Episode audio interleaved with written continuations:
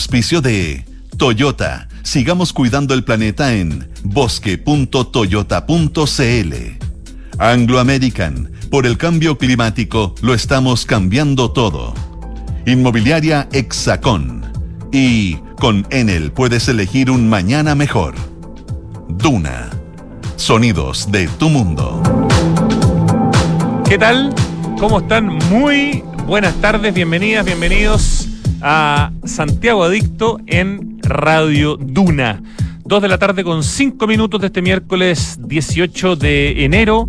Hoy día tenemos de invitado aquí eh, presencialmente a nuestro panelista, doctor en arquitectura, director de la Asociación de Oficinas de Arquitectos, Pablo Altique. ¿Cómo estás, Pablo? Muy buenas tardes. Hola, Rodrigo. Muy buenas tardes. Pablo nos va a estar acompañando para seguir con un especial que habíamos comenzado hace algunas semanas y que quedó eh, eh, en la mitad o menos, que tiene que ver con arquitectura y retail. Casos muy interesantes del extranjero, desde los proyectos de Frank Lloyd Wright que afectaron positivamente, digamos, bueno, en la mirada de largo plazo habrá que ver, pero que afectaron y que influenciaron para que en Chile se desarrollaran los caracoles, hasta eh, una serie de casos súper interesantes, algunos muy eh, coyunturales, digamos, del presente y otros de hace 20, 30, 40 o 50 años, eh, de grandes ejemplos de arquitectos o arquitectas de renombre trabajando en proyectos de retail. Eh, en tiendas, desde algo muy contemporáneo como son las librerías Contrapunto, por ejemplo, de, que ha hecho el arquitecto Max Núñez en varios lugares, eh, hasta proyectos de Matías Klotz para la sastrería de Atilio Andreoli, o las tiendas Mingo que hacía Brechani Valdés Castillo y Dobro entre los años 50 y el 65. Arquitectura y retail hoy día en Santiago Adicto como gran tema. Pero antes de esa conversación, antes de la música, algunas notas, algunos comentarios, sobre todo algunos posteos que hemos hecho durante esta mañana en el Instagram de Santiago Adicto. Estamos posteando más también se dice postear en TikTok también, ¿no? O estamos TikTokeando, no sé. Bueno, estamos posteando también en TikTok, ¿eh? ¿eh? el TikTok de Santiago Adicto, que lo hemos hecho con mucha humildad y pidiéndole consejo, básicamente yo a mi hija de 13 años, ha ido tomando su vuelito y hay algunos videos que han tenido algunos números que son bien increíbles. Así que si les interesa TikTok, Santiago Adicto ya está hace un tiempo, poquito, pero está hace un tiempo eh, en TikTok. Lo que les quería comentar son tres cosas cortitas. Subimos recién, hace muy poquitito, hace un par de horas un documental que se mostró el día de la inauguración de la Bienal de Arquitectura a todos los que estábamos ahí, digamos, presentes en la estructura inflable, donde fue la inauguración, un documental sobre la estructura inflable. Eh, un poco en qué está inspirada, algunos otros proyectos de Smilan Radic, eh, muchas veces justamente junto a la oficina de arquitectura OPA, liderada por los hermanos Schmidt. Ha habido todo un trabajo ahí de Smilan Radic con las estructuras inflables, de las que también vamos a conversar con, con Pablo Altiques cuando vayamos a la conversación. Pero el documental está súper interesante, es un documental de unos seis minutos y está subido completito en el Instagram de Santiago Adicto. También eh, reposteamos un video que subió el Ministerio de Obras Públicas sobre la visita que está teniendo Juan Manuel Sánchez, amigo de este programa, con quien hemos conversado varias veces, exdirector de la Corporación Ciudades, sobre la visita que digo que está haciendo a Suiza para conocer la construcción de las cabinas de los teleféricos que vamos a tener en Chile, ya sea el caso del teleférico de Santiago, que va a venir Vitacura con Huechuraba, una inversión de 80 millones de dólares, pero también, dice en el post, trabajaremos en obras para unir Iquique y Alto Hospicio y dos redes de transporte también dentro de Puerto Montt y Valparaíso. Muy interesante el tema de los teleféricos y muy interesante poder ver el tipo de teleférico con el que eventualmente vamos a contar en Santiago y en Chile transmitido este, esto desde Suiza con esta visita que está haciendo Juan Manuel Sánchez a las oficinas de esta marca, no sé, de esta empresa en ese país de Europa. Y finalmente hicimos también un post colaborativo anoche con un entrevistado que tuvimos la semana pasada, em, con nuestro experto en insectos, Cristóbal Spratz hicimos un post colaborativo respecto de un insecto, de un bicharraco, que es una plaga en Santiago. Yo la verdad no sabía, pero el chinche del maple, me tinca que ese maple debe venir del inglés maple, que es un árbol, pero el chinche del maple eh, es una plaga en la zona centro y en este post colaborativo que hemos hecho con la cuenta de Cristóbal Spratz, que es CS Prats 98. Ahí Cristóbal explica todo sobre este chinche, sobre esta plaga en Santiago, sobre cómo reconocerlo, sobre cuáles son sus riesgos, de dónde viene, etcétera. Está bien interesante aprender sobre esta plaga que estamos teniendo en la zona centro de Chile. Ya, para no perder más tiempo de las conversaciones que vamos a tener de arquitectura y retail y también sobre la Bienal de Arquitectura con Pablo Altique, vamos a la música y estamos con él a la vuelta aquí en estudio. The Smiths suenan con Girlfriend in a Coma. Girlfriend in a coma, I know, I know, it's serious. Girlfriend in a coma, I know, I know, it's really serious.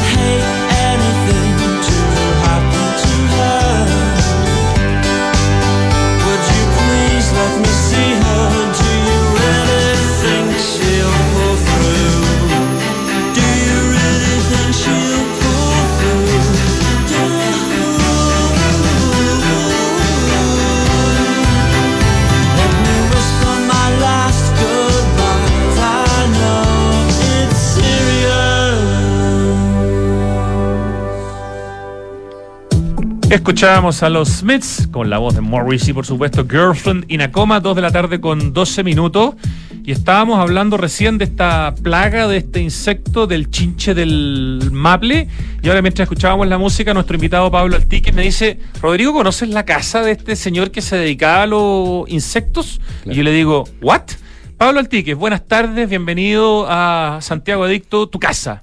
Muchas gracias, Rodrigo. Esta es la invitación número enésima. Enésima, sí. Eh, y espero que sea la. eh, sean muchas Toda enésimas. la vida. ¿Ah? Toda la vida. Toda la vida, exactamente.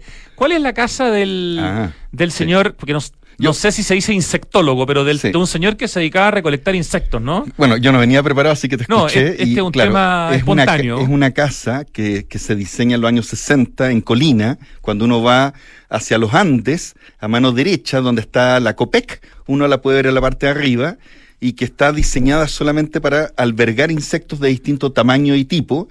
Y en el 2010... Perdona, es obra de un muy Miguel importante Aiken. Sí, arquitecto. pensé que lo había dicho. Miguel sí. uno de los fundadores de la De la Escuela Universidad Católica de la Valparaíso, sí. Católica de Valparaíso, responsable también de la Villa San Luis, ¿no de la Villa? San Luis, todo el plan maestro de Villa San Luis. Miguel es. Eh, ah, ya, y esta casa es como un lugar de, de peregrinación para algunos arquitectos. Es parece, un lugar ¿no? de peregrinación, es un mito, eh, en el sentido que sí, con el tema de los insectos, eh, está todo el espíritu de la Universidad Católica del Paraíso y el 2000, no es que yo me lo sepa de memoria, eh, eh, es mi, mi- son mis problemas con la arquitectura, pero el 2010... Problemas Mar- buenos. Sí. ¿Ya? Marcela Correa y Smilan Radic le hacen un libro eh, que se llama La Casa del Insecto, que es un libro muy chiquitito de fotografía y que habla un poco de cómo fue pensada la casa. Y podría apostar que ese libro tú lo tienes. Ah, por- sí, lo tengo. Y solamente se hicieron 500. Así, ¿ah? Sí, yo tengo uno. Marcela Correa, la escultora, Milan Sí. Radich, el arquitecto, además son matrimonios, Sí. son pareja y han hecho muchas obras Muchas juntos. obras de juntos. hecho, son parte de nuestra conversación de Son hora parte de la conversación de, de a hoy día. continuación, pero de- que, que tiene que ver con arquitectura y retail. Sí. Ya, eh, gracias por el dato entonces de la casa del Es como un dato insectólogo. A todo esto, la casa, or- eh, la estructura de la casa tiene algo que ver con los insectos o, o- o- o tiene una habitación? No, que no, está no, destinada- completamente. No, no, no. Está pensada en tamaño, en proporciones, todo lo que es el techo, el tema de la sustentabilidad, cómo cruza el aire. Es una mezcla entre interior y exterior al mismo tiempo, en estructura de madera, eh, con algunas partes metálicas, y se abalconaba sobre todo lo que era colina en ese tiempo, antes que existiera todo el desarrollo de las industrias y de la carretera. Entonces, tenía una vista muy hermosa. Ya, ¿y cuál es el nombre con el que se conoce nuevamente esa casa para rematar? La ¿Tiene Casa algún- del Insecto, La Casa del como la Insecto. tituló Milan y Marcela en el libro que hacen en el 2010. obra del gran Miguel Ayquem, Miguel Ayquem, fallecido sí. hace muy poquito tiempo, Un año el año, el sí. año pasado, Sí, 2022 una pena. o fines del 2021, Sí. no sé. ¿Cierto? De los últimos que quedaban, de hecho, el Uno- último que el quedaba último que queda. de la fundador de la Escuela eh, de la Arquitectura de la Universidad Católica de Valparaíso. Pablo Altiques, han pasado ya algunos días de la inauguración de la Bienal de Arquitectura número 22. Partió el sábado, ya llevábamos sábado, domingo, lunes, martes, hoy día es el quinto día. Faltan todavía cuatro días, jueves, Hasta viernes, sábado y domingo. domingo, ¿cierto? Son nueve días. Tus impresiones, por favor, sobre la Bienal de Arquitectura, porque, eh, bueno, nos encontramos el día de la inauguración, el sábado a las 10.45, cuando, que era la hora citada, ¿cierto? Eh, has estado bien pendiente de esta Bienal, eh, desde tu mirada de la OA, desde tu mirada, digamos, como arquitecto, desde tu mirada eh, también como participante en uno de los, de los conversatorios que va a haber esta semana. ¿Qué te ha parecido? ¿Cuál es tu percepción de la Bienal de Arquitectura? Bueno, la, la Bienal fundamentalmente eh, tiene hartas cosas inéditas que no, nunca había pasado en una Bienal de Arquitectura. Es una alianza estratégica entre el Colegio de Arquitectos de Chile y el Ministerio de las Artes, la Cultura y el Patrimonio. Es la primera Bienal que se hace en esta época. Generalmente se hace a, octubre, noviembre para vincular las universidades. Esta Bienal no va a vincular, no vinculó a las universidades, ni a los ministerios, ni a la a la parte privada, a los auspiciadores privados que, siempre tiene el Colegio de Arquitectos. Así que esa es, es como la diferencia con todas las otras bienales. Eh, también es una bienal que se posiciona muy bien en el centro de Santiago. Generalmente, la anterior fue en el barrio Franklin eh, y era bastante pública, pero esta es una bienal mucho más cívica, porque ocupa la Plaza de la Ciudadanía, la Plaza de la Constitución y el inicio del eje Bulnes, con estas instalaciones que son tres. Nunca hace- había habido una bienal que ocupara estos espacios del barrio No, cívico no, en toda la historia de las bienales, ¿no es cierto? Se han hecho instalaciones en el barrio cívico, en la Plaza de la Constitución, se han hecho hartas instalaciones, no hace mucho, o sea, hace harto tiempo atrás, por lo menos 10, 15 años atrás, se hacían instalaciones de arte, pero nunca a esta escala ni con este nivel de, de elaboración de pabellones realmente. Y nunca una bienal de arquitectura y Nunca una urbanismo, bienal de arquitectura, que tenga no. toda su No. ubicación en estos tres hitos que son parte del barrio cívico. Siempre se hacían en espacios cerrados, la, el- la de Franklin fue una de las primeras que ocupó la trama urbana en, en ese sector. Es verdad, Sí. es verdad, porque las dos anteriores habían sido en, en- el Parque Cultural el- de claro. Valparaíso, en el Cerro Cárcel. ¿no es Cerro? Cárcel y que estaba contenido también. Y de ahí para atrás, ¿cuáles tú recuerdas? Porque te ha tocado participar No en siempre. varias bienales. Eh, Muchas en Estación Mapocho, muchas en el Museo Nacional de Bellas Artes, una que fue para el Bicentenario a raíz del terremoto del 2010, que se hace en el Museo Histórico Militar. no te puedo creer, sí. una bienal en el Museo Sí. Histórico Militar. Es muy bonito ese lugar. a es todo una joya Pero, y esa sí. estuvo a cargo de Guillermo Evia, padre.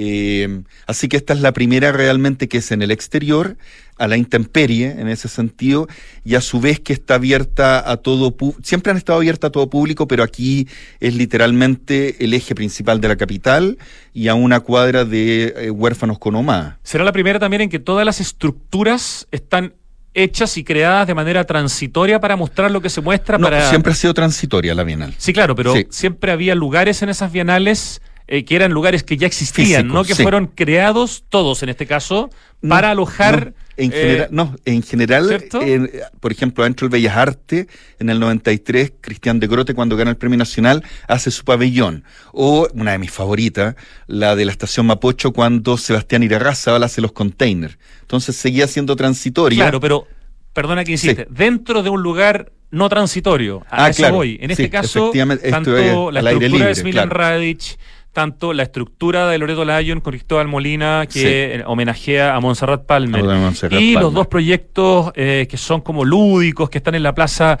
de la Ciudadanía, que ganaron por concurso, son todas estructuras transitorias Sí. creadas que no están debajo, dentro de otra cosa. No están dentro de otra cosa y nosotros en arquitectura las llamamos eh, arquitectura efímera. Claro. Esa es la frase que ocupamos, arquitectura efímera. Lo otro, eh, eh, en la inauguración que nos tocó estar el día sábado, en comparación con las cantidades de personas que te ha tocado ver en las inauguraciones de la Bienal, esta fue una inauguración un poquito más acotada, Sí, ¿no? muy acotada por lo que es la, la- la- la estructura inflable de Smilan Radic o la estructura neumática, como se llama, se llama técnicamente, y claro, tenía una capacidad entre de creo que 150 y 250 personas.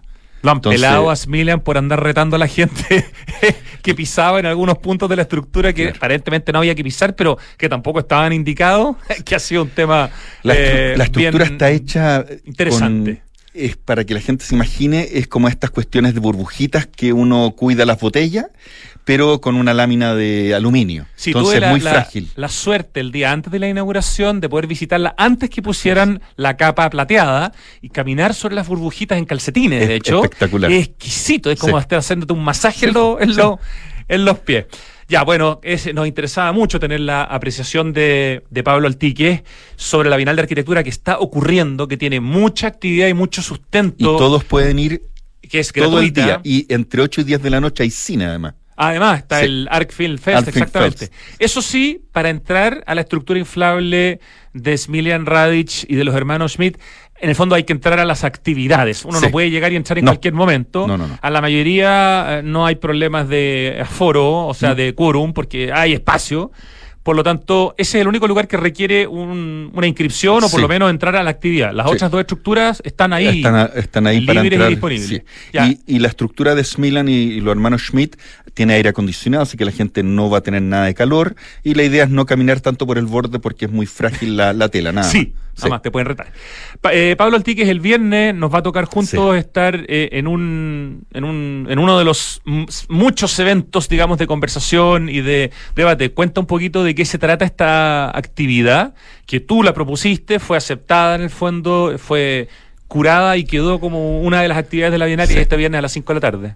Eh, como AOA, eh, en el número 46 nos dedicamos a estudiarla gracias a ti, porque la gente no sabe, pero el señor Rodrigo Gendelman eh, fue uno de los que abrió las puertas para que personas como yo pudieran conocer las tomas. Veníamos en auto y se tocó el tema y a la semana siguiente ya estábamos caminando y durante meses caminamos seis tomas. Para que la gente sepa que acá Claro. tengo al, al lado mío a alguien muy preocupado socialmente. Oye, eso es gracias a que la gente de Techo nos hizo un- Gracias a la gente de una Techo. tremenda ayuda para poder ir a Lampa, para Claro. poder ir a Cerrillos, para poder ir al Cerro 18, Cerro en 18, que Nechea. vimos cuatro tomas ahí. Eh, Exactamente. eh, y, y poder en el fondo conocer en- de, de primera fuente Lo que nos está pasando como país. y lo que está quejando a, una cantidad importantísima Sí. de personas hoy día que forman parte de este déficit habitacional Así es. eh, que afecta, digamos, a 700 mil personas. personas. Entonces, y 90.000 familias en tomas, eh, aproximadamente. Y bueno, con la OA le sacamos un número especial con portada y toda esta, esta problemática urbana. Y la OA quedó con dos ponencias y nosotros con una. Son tres ponencias indirecta y directamente vinculadas que va a ser el viernes 20 a las 5 de la tarde, donde Este vamos a viernes. estar, claro, este viernes, donde tú y yo vamos a estar con dos de las dirigentes, Lou- doña Louna y doña Yoseli, doña Louna de Cerrillos y doña Yoseli de Lampa. Y Una el- de ellas eh, originaria Ah, de perdón, Haití, claro. la otra originaria de Perú. doña Louna de Haití y doña Yoseli de Perú. A todo esto, perdón, me voy a corregir, dije algo completamente correcto. No ¿Qué? son 700 mil personas, son 700 mil hogares. 700 mil hogares. Eso claro. sí hay que multiplicar por 3 Sí. o por 4. O sea, por eso es súper importante. El déficit habitacional hoy día Es es, de importantísimo. 700 mil hogares, de los Sí. cuales está la gente que está en las tomas o campamentos, está la gente que está en situación de calle, está la gente que vive eh, de allegada, es. eh, está la gente que está en pro- eh, proyectos de vivienda social que hay que demoler porque están en malas condiciones. Toda esa suma, Toda la esa gente que está en hacinamiento, son 700 mil hogares. Y la idea es que tú y yo vamos a... El, el título del conversatorio se llama Ra- Radiografía de dos tomas y en el fondo nosotros- lo que vamos a hacer nosotros cuatro en esta conversación es contar lo que pasa. Y a su vez se invitan a, a- dos alcaldes, la alcaldesa de Cerrillos y el alcalde de Lampa, para ver soluciones concretas en que podemos ayudar junto con un gran arquitecto Ignacio, que ha estado acá invitado en, la radio, Ignacio, Ignacio, Rojas, Rojas Irigoyen. y algunas empresas privadas que se han interesado como CHC para ver cómo pueden aportar concretamente a algún tipo de albergue para niñitos que van entre seis meses y siete, ocho años. O sea, esta presentación donde lo más importante es escuchar a las pobladoras, a las dos dirigentes, a estas claro. dirigentes de las, de, los- de las tomas, digamos, y conocer su realidad, eh, es que eventualmente de ahí también Podamos puede llegar a una solución. Un aporte Que- concreto para Sí. eh, por lo menos estas dos tomas. Una de ellas la más grande de la región metropolitana. La más grande. Que es sí. la de Cerrillo. Y que la caminaste dos veces junto a mí. Sí, no, fue tremendamente interesante. Como dice nuestro gobernador Claudio Rego, la cabeza piensa donde están los pies. Así, Así que es. si uno quiere saber de las cosas, hay que por lo menos mirarla y conocerla. Ya, entonces la invitación es este viernes a Este las viernes a 5 las cinco. a esta presentación Sí. que dura 45 minutos, una 45 minutos con, con, con preguntas, así que es muy ejecutiva, es muy práctica, muy pragmática también y mucho dato duro para que alguien realmente se haga su propia opinión de lo que nos está pasando. Si quiere ir, es gratis, es la estructura inflable eh, que está justamente donde comienza el eje Bulnes, al otro lado de la moneda.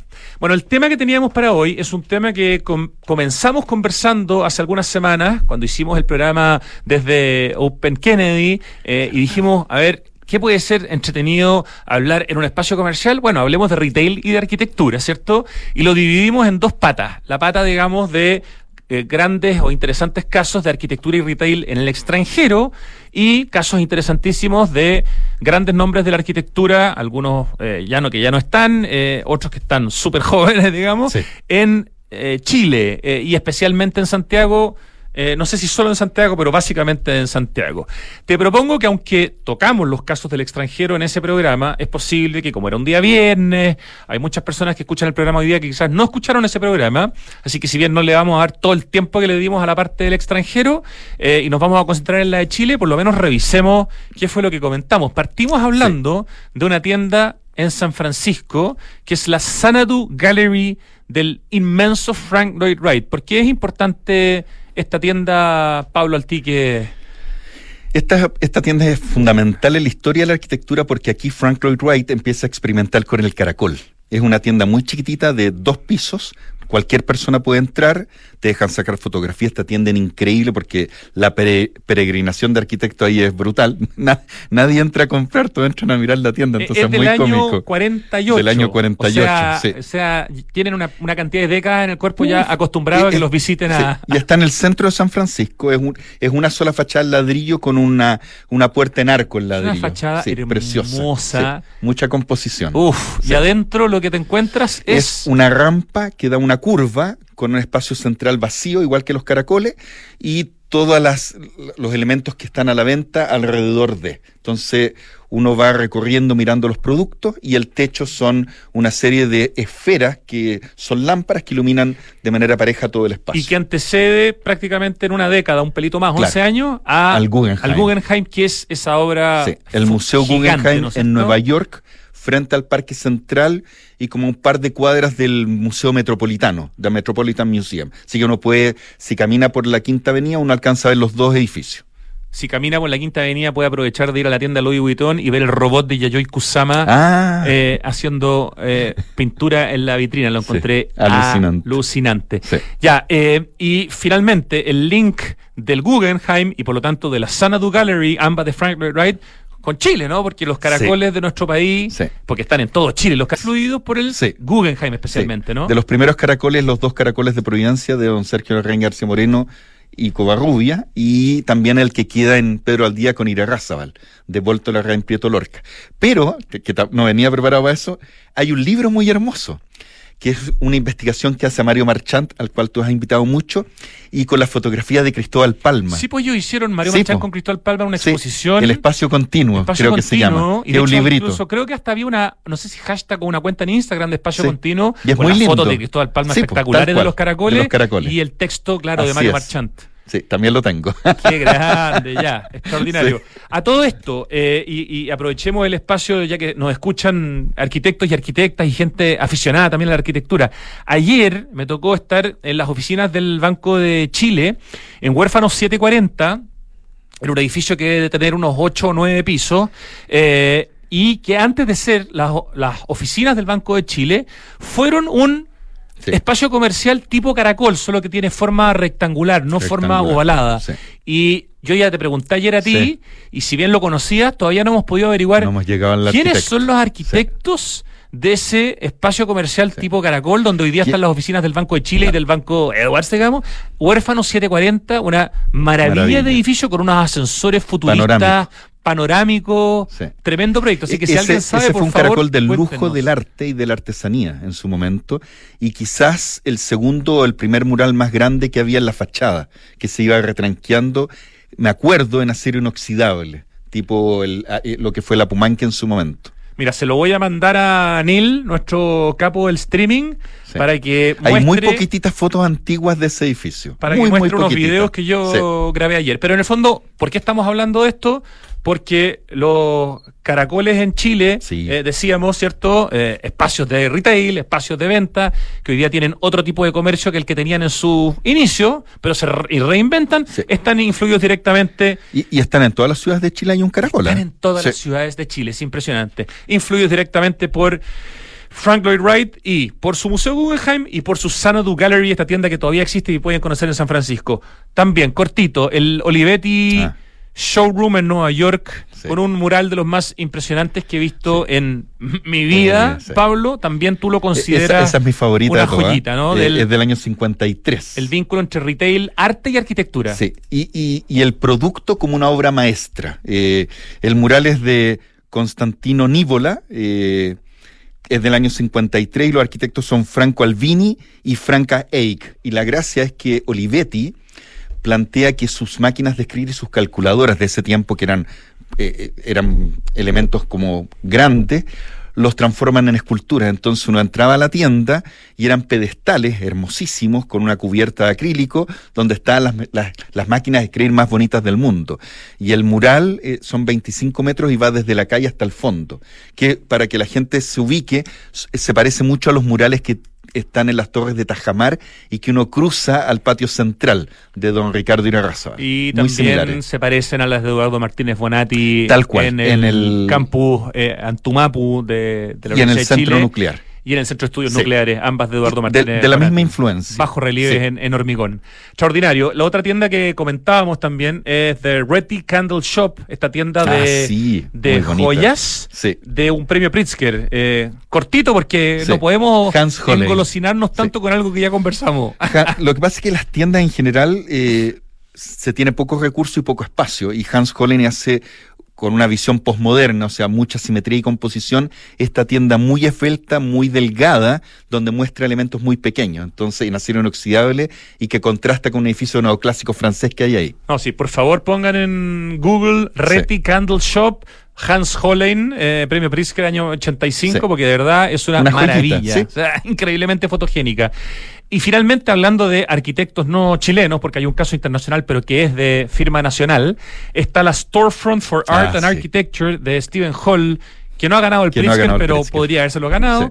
que está en Nueva York y que es del año 93, Pablo. Claro, y con la que con la que todas las escuelas de arquitectura, me incluyo en ese tiempo como estudiante, eh, veíamos esta es un muro que es, es un espacio triangular y que el muro se abre y forma la tienda, porque es tan estrecha el espacio que al abrir los muros se, se vuelve tridimensional y uno puede poner los productos. Y al cerrarlo en la noche eh, queda un solo muro y se transformó en un elemento estético. Espectacular. Oye, en paralelo en el streaming estamos viendo imágenes de este espacio comercial que hoy día son las oficinas del Banco de Chile, Huérfano 740, pero que queremos con la ayuda de ustedes saber de qué arquitecto o de qué oficina de arquitectura es, porque fue un espacio primero comercial, Sí. un caracol rectangular, antes de ser eh, un espacio de oficinas. Muchas gracias, Neil, por mostrar esos videos.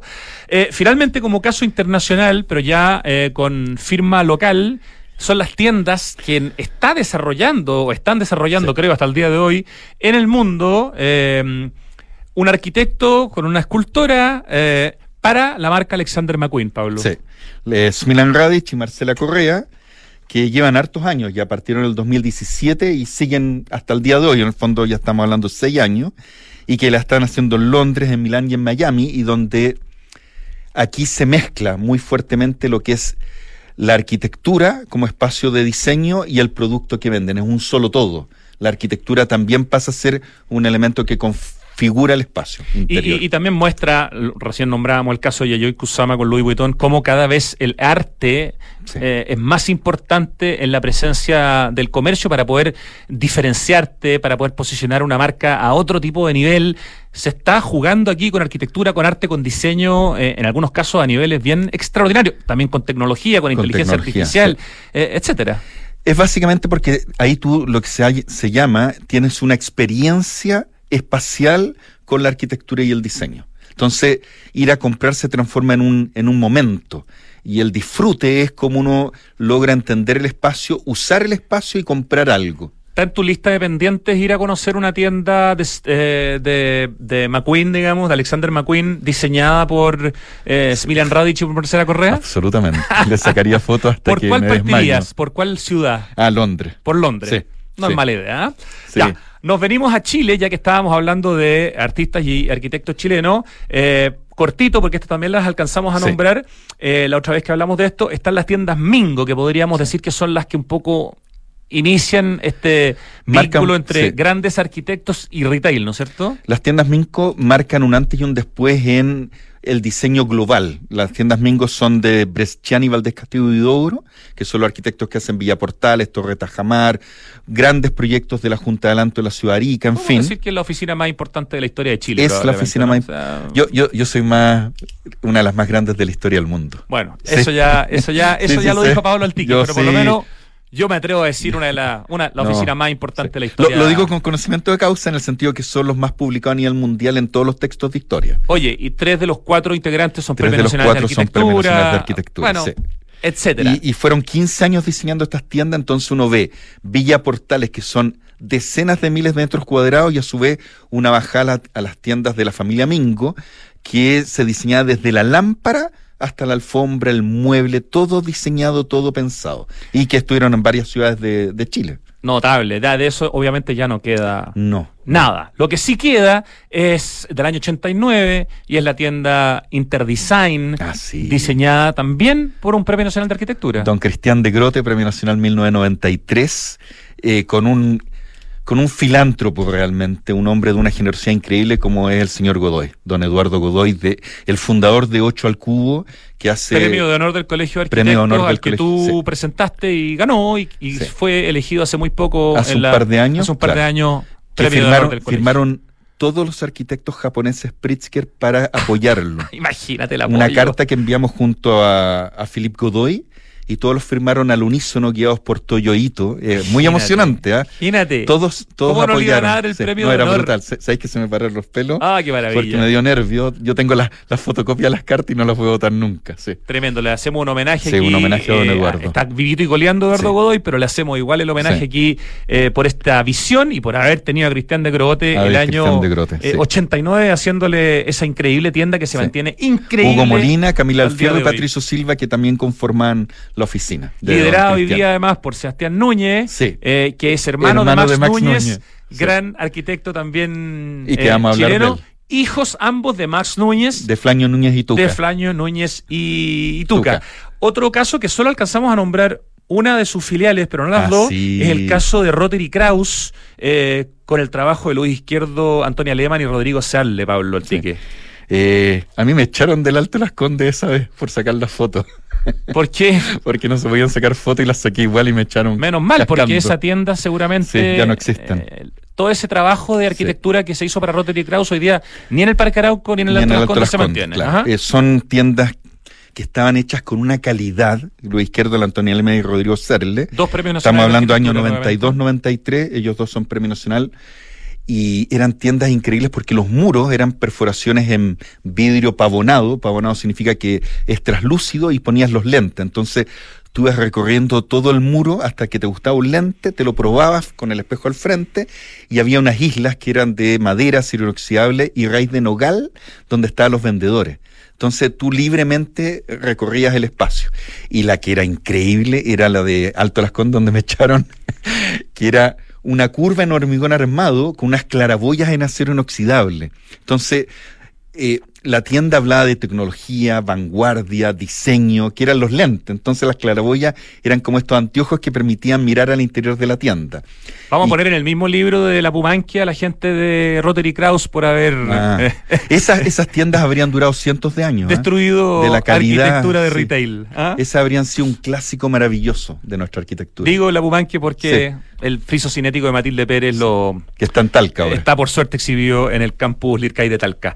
Vámonos a a, a- a otro caso súper interesante, que es un proyecto de Casu Segers. Ah, sí. Eh, descríbelo, por favor, tú, desde el año 97, de una tienda que ya, mm, por lo menos así, ya no, ya no está. Yo creo que ya no existe. Como, como la conocemos hoy día, no. Doña Casú Segers, yo la nominé al Premio Nacional el año pasado. Sí, Yo po, la claro. adoro a ella. Eh, Ganó Fernando Pérez Oyarzún, estaba- Eh. y estaba Smilian Radic como el otro. era la terna. Ah, estaba fuerte la pelea. Una mente brillante la Casú Segers. Sí, y, y esta tienda, a, a mí me fascina, es del año 97, que es donde está Bash. To- todo lo que es muebles Bash en eh, Nueva Costanera. B-A-S-H. Sí, en Nueva Costanera. Aquí se cerró la Bienal del 97. Fue la Ah, gran fiesta de mira. cierre del 97. Eh, y, y- y cuando la Cazú me la explicaba, porque es muy lindo, como Nueva Costanera era alto tráfico con auto, la, la vitrina era vertical y todos los muebles colgaban. Entonces la idea es que tú pasabas en auto más que, más que caminando por la vereda y te queda la imagen Sí, era muy de todo este, esa, claro, de todo este esa de. Bash, claro. Y, y todos los muros están hechos en hormigón armado eh, perfecto, que es con, con moldaje perfecto, que quedan unos circulitos vacíos y se pusieron canicas de colores, entonces los muros brillaban. Eh, uno pasaba por un espejo de agua con unos bordes también de acrílico, entonces había muchas sensaciones como espaciales, sensoriales, de color, de luz. El techo vuela, no toca los muros de hormigón, entonces había un trabajo increíble de la luz y de cómo recorría uno el espacio. Ahora está bastante modificada, pero esa tienda marcó un antes y un después también en todo lo que fue el diseño. La tienda Bash, entonces, de la arquitecta Casu estamos haciendo esta segunda parte del especial Arquitectura y Retail con el doctor en arquitectura Pablo Altique. Matías Klotz diseñó una tienda Sí. ultra, súper minimalista eh, en el edificio Manantiales, que además es uno de los edificios más premiados y Sí. más reconocidos de Santiago, Pablo. Esta es como la, la dupla perfecta, el edificio Manantiales que fue expuesto en el MoMA como uno de los edificios más hermosos del mundo, de Luis Izquierdo, Antonio Aleman, José Domingo Peñafiel y Raimundo Lira. Puros cracks. puros cracks. Y Matías Klotz hace la tienda en la esquinita, en la esquina... Donde hoy día está la, hay una heladería. hoy Así es, donde está la heladería. Sí. Y la gracia de esta tienda, eh, cuando digo gracias, es porque ahí uno ve la genialidad de los arquitectos, es que lo único que lucía eran los ternos de Donatilio. Entonces era muy Atilio. Andreoli. Todo era blanco y lucían los ternos de una gama de colores y A era muy Atilio le neutro. gusta que digan trajes, no ternos. trajes, trajes. sí. Por favor, si no se nos va a ofender. sí. Don Atilio, le mandamos muchos cariños aquí Los desde trajes Santiago más Adicto. lindos que uno tenía en Santiago. Uno de los ¿eh? grandes Sí, sastres de la historia de Chile. Atilio Andreoli, que partió en General Holley con, Así es. Con ¿cómo se llamaba? la- Con la, la calle Holley con la típica otra, que era como la taquilla, taquilla, que después se puso súper decadente. en, Sí, el primer piso. Holley con Suecia, en el fondo, claro, Holley con Suecia. Y cuando ya se puso decadente, Atilio Andreoli se muda este al edificio lugar, Manantiales y Matías Klotz Le diseña este le hace espacio este espacio. diáfano de luz donde solamente se exhibe la prenda que es la, la obra maestra realmente. Oye, me dice Carlos Mayé, me manda un WhatsApp y me dice, no sé si tiene que ver con moda, pero la tienda del Café Colonia del centro, eh, que cerró para la pandemia, Sí. la diseñó en su interior Cristian de Grogote. No lo sabía, pero ahí están los dulces más ricos del centro. y Oye, era qué buen detalle. Muy buen Café sí. Colonia, Sí. que en paz descanse, eh, diseñada en su interior por Cristian de Grogote, gran dato del Sí. arquitecto experto. Los experto mejores en pasteles de Santiago Carlos. Mayé.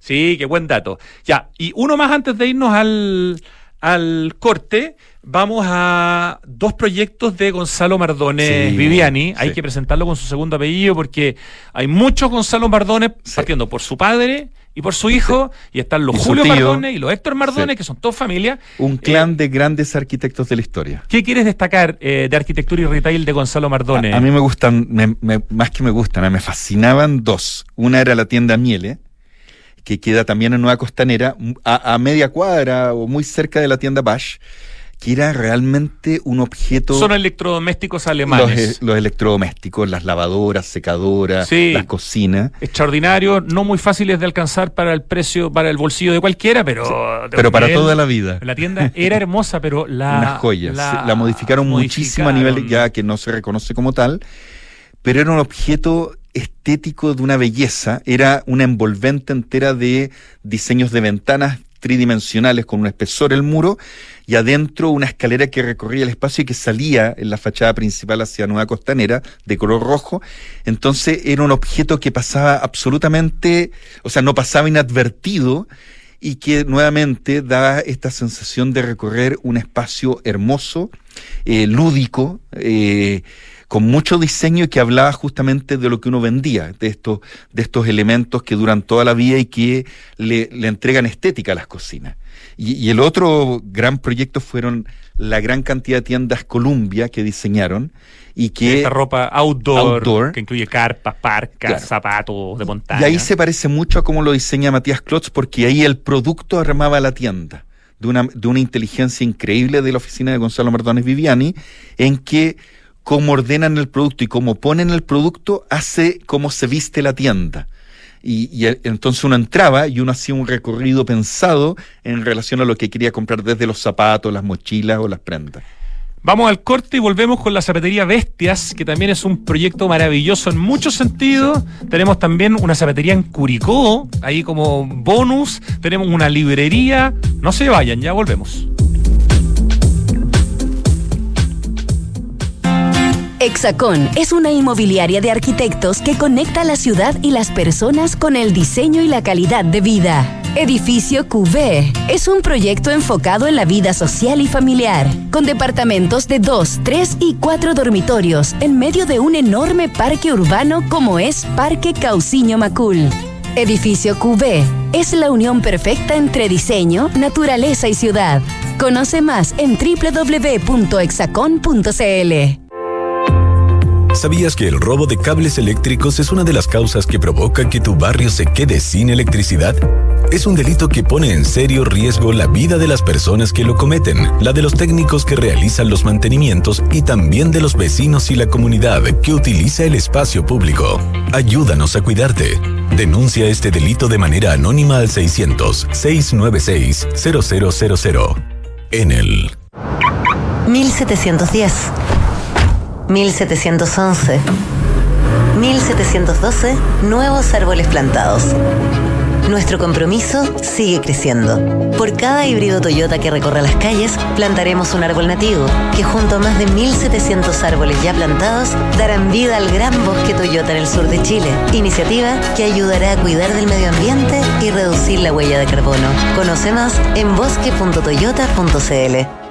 Si queremos cambiar el mundo, primero tenemos que cambiar nosotros. Por eso en Anglo American estamos cambiando nuestra forma de hacer minería, con medidas que contribuyen a la lucha contra el cambio climático. Como parte de nuestras acciones, utilizamos electricidad de fuentes 100% renovables y reutilizamos el 92% del agua en nuestras operaciones. Porque si el cobre es determinante para el futuro, su producción también debe serlo. Por el cambio climático, lo estamos cambiando todo. Anglo American. Conoce qué más estamos cambiando en chile.angloamerican.com. Papá, en las noticias dicen que este año hubo más lluvia y nieve que otros años. Sí, Benjita, pero aún tenemos sequía. Papá, ¿por qué se ha llovido más?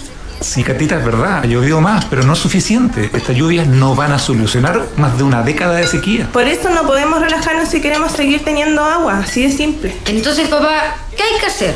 Por ejemplo, demorarse menos en la ducha. Fácil. Sí, sí, el Benja se demora un montón. Hoy más que nunca, cuidemos el agua. Cada gota cuenta. Te lo recuerda Aguas Andinas.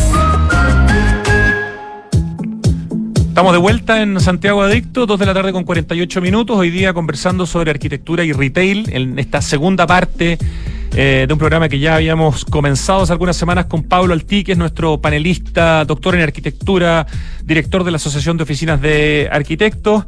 Hemos revisado varias tiendas, tanto a nivel internacional, que han sido influyentes incluso en el caso local, como eh, la tienda que comentábamos al principio del programa de Frank Lloyd Wright en San Francisco, que después eh, permite que se desarrolle el Museo Guggenheim y eso afecta, digamos, e influye en los caracoles en Chile. Pero estábamos ya hace un rato hablando sobre casos de retail y buenos, eh, buenas arquitectas.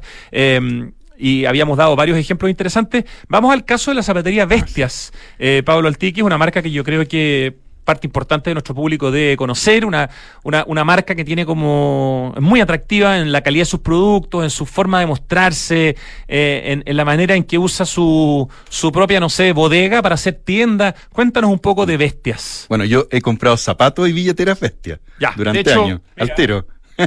y mi tú tienes una billetera bestia. Estoy haciendo ¿sí? publicidad gratuita, mi billetera bestias, Ya, para que vean. Yo también, yo también.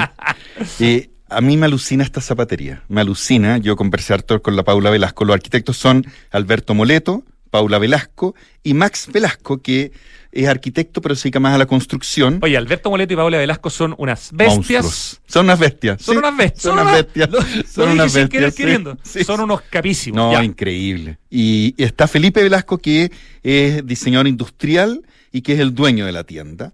Ellos parten en el drugstore y, y ¿por qué me alucina esta tienda? Porque esta tienda se resume en una en un elemento que es una X de madera. O sea, si alguien dijera desarmé la tienda, uno se lleva una pieza que es una X, es una X de una pieza de madera larga que va empotrada en el muro y que permite colocar todas las cajas una encima de otro en diagonal. Originalmente era vertical, la giraron y quedó la X del signo bestias.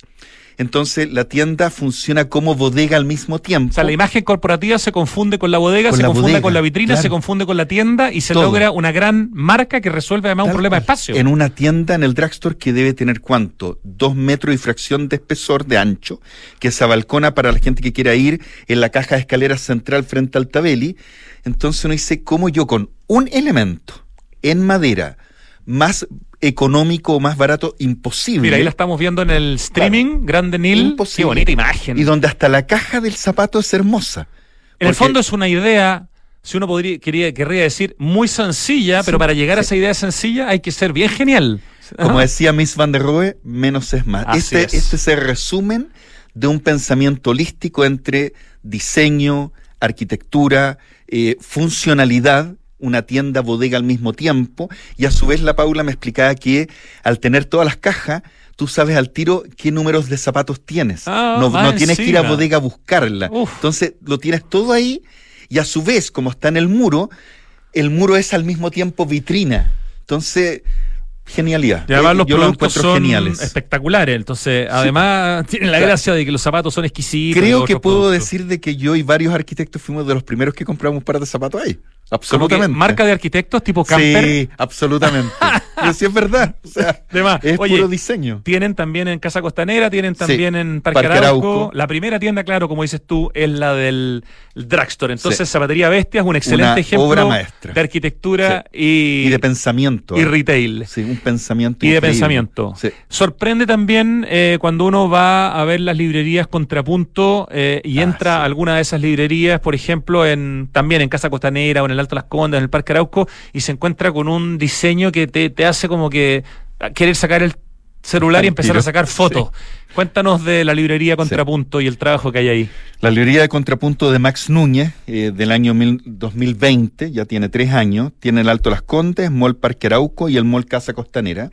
Y tú y yo hemos tenido la, el privilegio de ir a obras con, con Max, Con que Max, es un gran siete tipo, como sí. ser humano, o sea, el invernadero de Pirque y otras cosas. Y acá nuevamente uno se encuentra frente a la genialidad que es con pocos elementos, pocos recursos, pocos materiales, Un, básicamente un color. un color, el rojo y la madera, Claro. y arma todo un espacio para recorrer mirando libros. Entonces, es, es un esfuerzo profesional muy grande en cómo yo con muy pocos elementos pongo en valor lo que es fundamental, que es el libro. Además, Contrapunto en particular tiene unos libros muy, muy espectaculares, ¿no? Porque tiene libros muy gráficos, eh, estos libros de la editorial Taschen, libros que, que también son.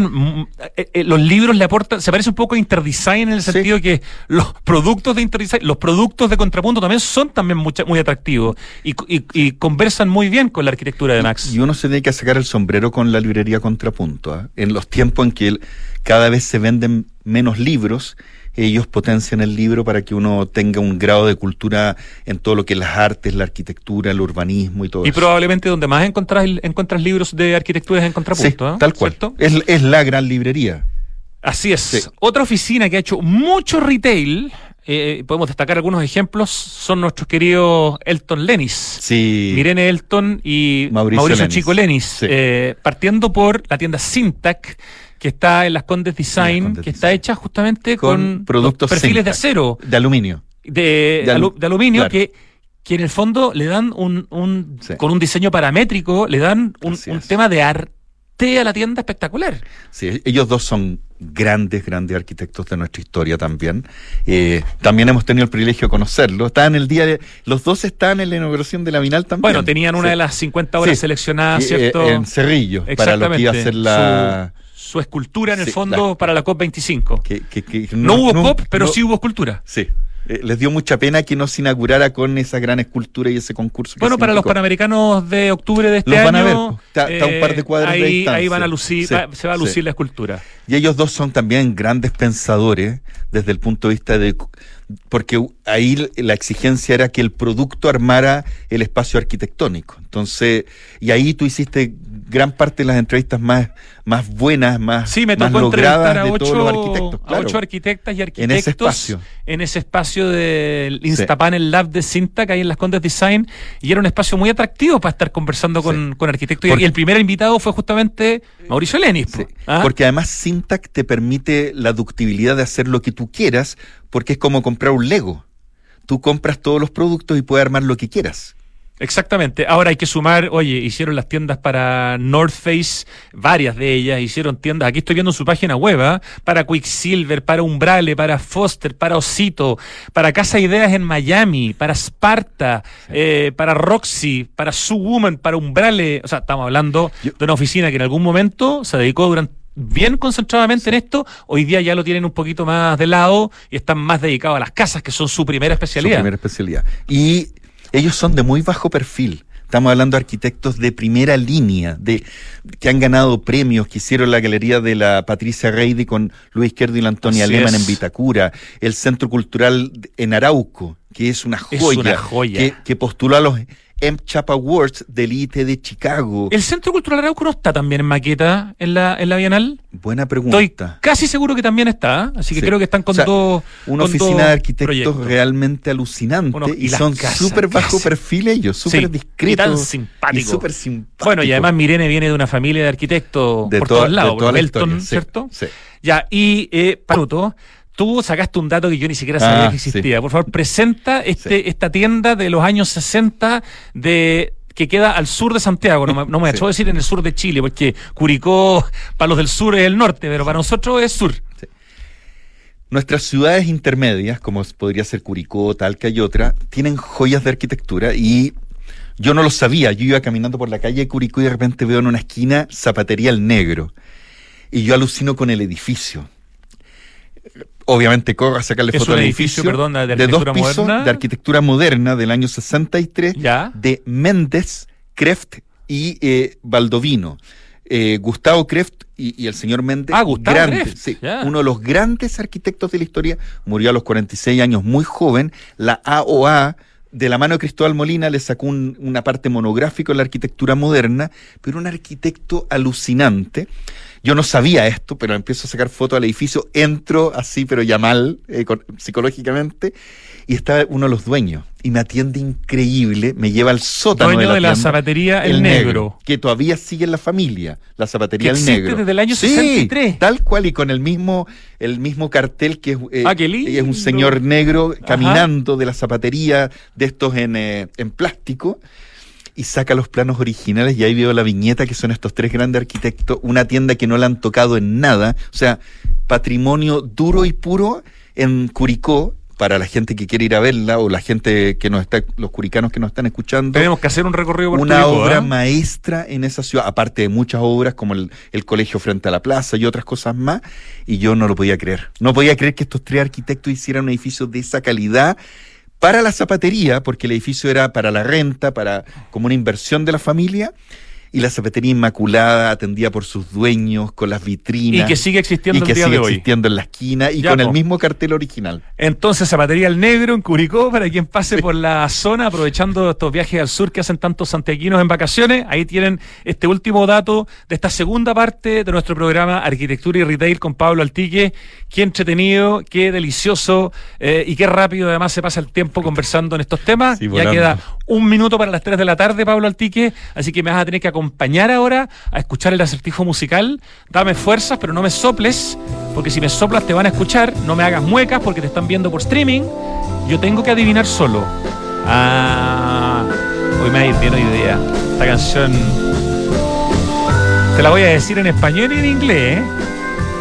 Espérate, que además la, la traducción en español es muy kuma, pero. pero eh, eh, espérate, estoy anotando para que no se me vaya a olvidar. Ya. Ay, y la banda se llama. Espérate, me acordé de la canción. Ya, ya me voy a acordar. Oye, en Enel buscan cuidarte y mantener tu suministro continuo. Por eso, si sabes de hurto de cables que haya generado corte de electricidad en tu barrio, puedes denunciarlo de manera anónima al 600-696-0000. Ayúdanos a evitar esta práctica ilegal y a mantenernos seguros. Enel está en Santiago Adicto. En Anglo American están cambiando su forma de hacer minería, luchando contra el cambio climático. ¿Sabías que sus operaciones reutilizan el 92% del agua del proceso minero? Anglo American, por el cambio climático, lo estamos cambiando todo. Más información en chile.angloamerican.com. Oye, esta canción eh, es muy pálida. ¿Sí o no? Casi, casi blanca. Eh. Oye, no, si el título lo tengo, si lo que pasa es que me falta la. ¡Ay! Ya me va a llegar a la cabeza, si lo conozco perfecto. Tu- Tuvimos algo de lluvia en Santiago y un poquito de nieve el año pasado. Año pasado que se nos fue hace 18 días. Pero esta realidad no soluciona más de una década de sequía extrema. De hecho, 14 años seguidos. La crisis hídrica continúa en la región metropolitana. No nos relajemos. Para seguir teniendo agua, cuidémosla hoy más que nunca. Cuando lavamos los platos, cuando lavamos los autos, cuando regamos, eh, cuando nos duchamos, en tantos momentos, cada gota cuenta, te lo recuerda Aguas Andinas. Y a propósito de retail y de buena arquitectura, en Open Kennedy justamente habíamos hecho la primera parte del programa de hoy día eh, y justamente estábamos brindando ese día porque Santiago Open Gourmet contaba con patente de alcoholes. Seguimos brindando por la capital. Ven a disfrutar junto a tus amigos y amigas de la variedad de cartas de tragos que cada restaurante, son 12, tiene para ti. Y disfruta los jueves, mañana, 40% de descuento en la carta pagando con tu CMR. SOG, Santiago Open Gourmet, capital de los sabores exclusivo en Open Kennedy. Y te cuento y te invito a pensar que invertir hoy es una excelente opción y en Inmobiliaria Hexacón te entregan la mejor asesoría para que puedas rentabilizar tu futuro. Cotiza hoy y compra departamentos con una excelente ubicación y plusvalía, algo que es característico de los proyectos de Hexacón. Hexacón te entrega full beneficios y flexibilidad en la compra. Hablemos de tu próxima inversión en www.hexacon.cl. Oye, ¿y sabías que por cada maravilloso híbrido, qué gran auto, qué grande los híbridos de Toyota, por cada híbrido de Toyota que recorre las calles, Toyota planta un árbol para ayudar a reducir la huella de carbono en alianza con la Fundación Reforestemos? Conoce más de esta gran iniciativa, perdón, iniciativa que se llama Bosque Toyota, ingresando a bosque.toyota.cl. Y mientras sigo tratando de acordarme cómo se llama la banda que canta esta canción, te cuento que en Entel, en su página informacioncorporativa.entel.cl hay recomendaciones para sacarle el jugo al uso de datos durante las vacaciones, para que no quedes sin enviar el clásico mensaje llegamos bien, whatsappear con tu amor de verano, jugar tu videojuego favorito o ver la serie del momento, acá hay una serie de consejos para estar bien conectado en este verano. Te los recomendamos, están muy buenos, como les digo, informacioncorporativa.entel.cl. Ya, la canción en inglés se llama A Wider Shade of Pale. Lo pronuncié bien así como exagerado. En español se llama Una blanca palidez. Que yo como que es un concepto que no entiendo mucho. Es como muy poético, pero es medio raro. Una blanca palidez. Así la presentan. Si la tiran en la radio AM, te la presentan como una blanca palidez. ¿Cierto, Richie? Ya, y eh, obvio, yo conozco perfecto el grupo. Dime por favor cuántas palabras son, porque estoy. me- me- dos palabras, sí. Eh, dame la primera letra, porfa, de la primera palabra. P, sí, P, y después. Espérate, espérate. ¡Ah! ¡Maldición! La primera letra de la segunda palabra. PH. No puedo creer que todavía no soy capaz de decir el nombre.